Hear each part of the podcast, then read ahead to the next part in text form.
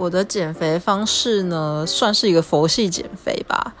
毕竟我的年纪也不小了。如果我一种追求的快速减肥，其实它的复胖几率是非常的高。嗯，我其实呃，从去年开始就是开始使用那种低碳的方法，就是尽量减少碳水化合物跟减糖。呃，不是米字旁的那个糖哦，这样。那我觉得这蛮有效的。那呃，接着就是运动吧。运动我也不是天天都有运动，就是我有去上就是课程，就是 T R X。那这个课程它是一种核心的运动，其实对身体来讲也是蛮不错的。但是上完课就是全身会酸痛。